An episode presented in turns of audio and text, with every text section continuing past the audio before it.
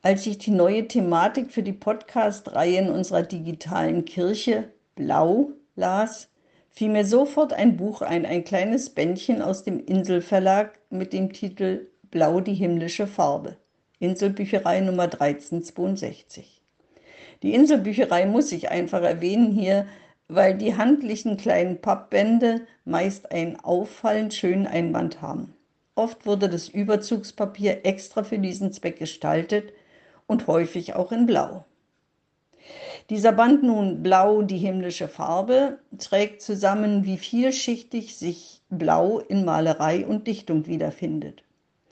Ich kann und will keinen umfassenden Vortrag über Blau in der Kunstgeschichte halten. Ich möchte auf dieses Büchlein aufmerksam machen, aber auch darauf hinweisen, wie häufig Blau uns begegnet im Alltag.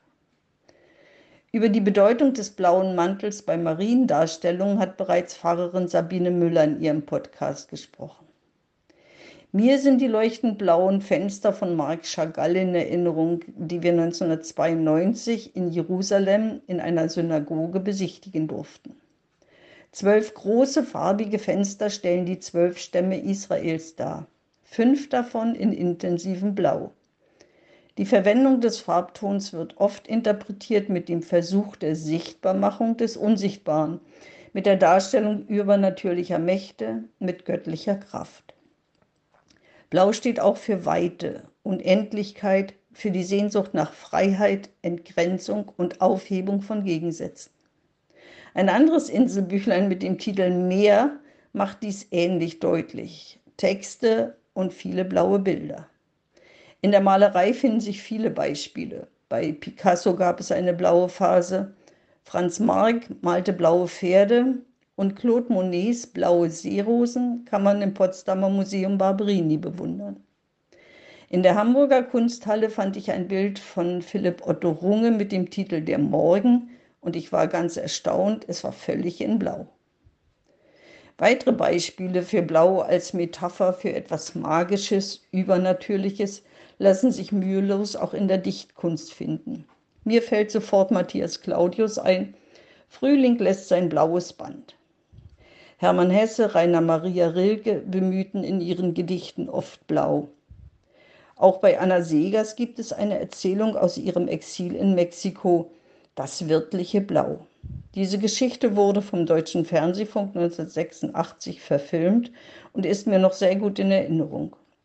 Die Suche eines Töpfers nach dem wirklichen Blau für seine Glasuren wird darin als sehr mühevoll und aufopfernd dargestellt, aber auch verbunden mit dem Gewinn an Lebenserfahrung, mit Träumen und Wünschen, die Hoffnung geben und Kraft verleihen können. Ist es gar ein Gleichnis für die Suche nach Glück, diesem schwer definierbaren, schwer greifbaren, sozusagen unsichtbaren Phänomen, ein weiterer Film fällt mir ein, der zwar im Titel kein Blau trägt, dennoch wunderbar hierher passt. Die Erzählung Monsieur Ibrahim und die Blumen des Korans vom französischen Autor Eric Schmidt wurde verfilmt und kam 2003 in die Kinos.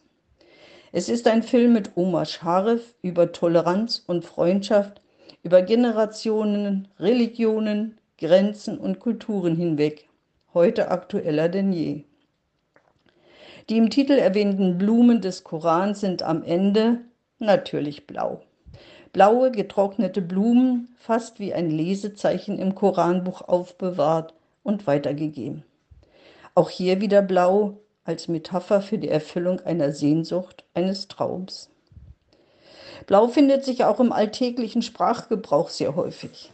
Wer kennt sie nicht, die Ausdrücke mal blau machen, einen blauen Brief bekommen, keinen blauen Schimmer haben, eine Fahrt ins Blaue machen, blaublütig oder blauäugig sein. Tim Drehwanz hat im Podcast vom 10. September ins Blaue hineingesprochen.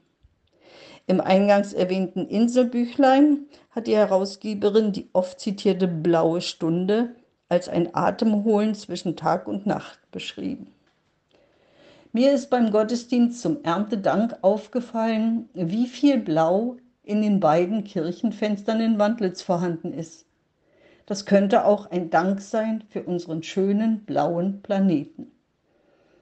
Ich wünsche Ihnen einen gesegneten Start in die neue Woche.